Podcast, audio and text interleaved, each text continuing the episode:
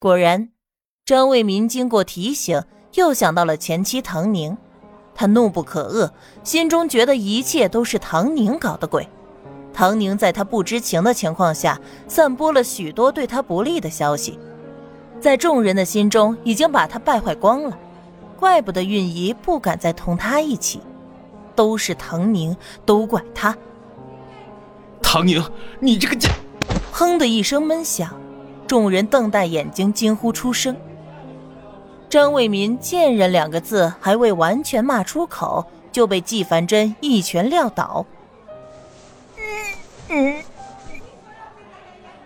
张卫民捂着嘴，一句话也说不出来，痛得浑身紧缩。纪凡真站在他的面前，居高临下的活动了一下手腕，冷酷的说道：“我已经警告过你了，速速离开，说话注意点，是你不听劝。”他弯腰拎起张卫民，看到这个以为他要继续打人而吓得浑身颤抖的男人，心中忍不住郁闷。就是这样的一个男人，娶了唐宁，还百般的折辱她，让她忍受了这么多的苦楚和委屈，这男人也太不堪了一些。你，你凭什么打我？我走，我走就是了。你们这样的狗男女还要打人，有没有王法了？还在季凡真的拉扯下，张卫民的一身新西装瞬间失掉了颜色和气质。精心打理的面容上也挂上惨相，整个人不知道有多么的狼狈。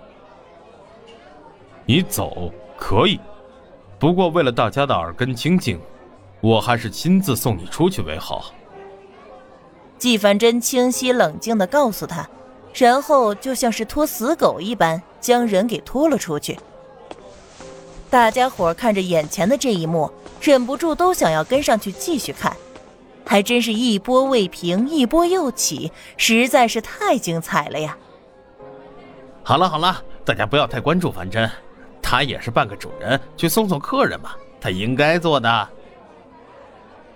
严百清挑眉看了半晌，见有人要跟出去，连忙出言打断。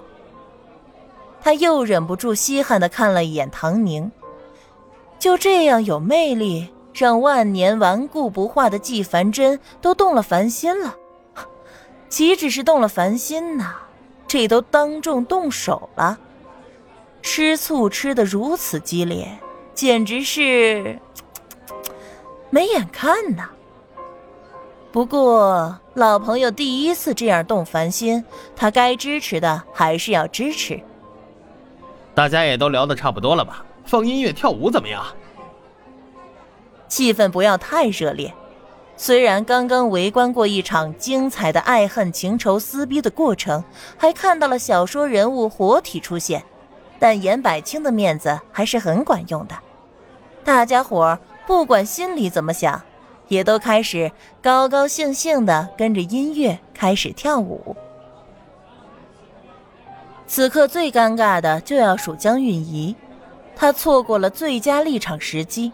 又和张卫民拉扯不清，没有把麻烦扯到唐宁的身上也就罢了，还要眼睁睁的看着季凡真给唐宁出头，根本就没有让唐宁沾染上一星半点儿。后来纪凡真拖着张卫民出去了，唐宁还原模原样的站在局外闲闲的看着，只有他进退两难。直到音乐开始。三三两两的目光扫在他的身上，他咬咬牙，期待着严百清可以来同他说上几句安慰的话，最起码可以找回点面子。没想到他连这个也没等到，只好悲愤的跺跺脚，自己离开了。他知道面子这是找不回来了。今晚虽然他一直在推脱，可张卫民的那些话。实在是太惹人遐想，一定会有非议粘在他的身上的。可恶，唐宁这样的女人都有季凡真出头，为什么在场那么多人平时对她也都亲亲热热的，到了关键时刻却没有一个人肯为他站出来呢？严百清主动邀请唐宁跳舞，爵士乐舒缓温柔。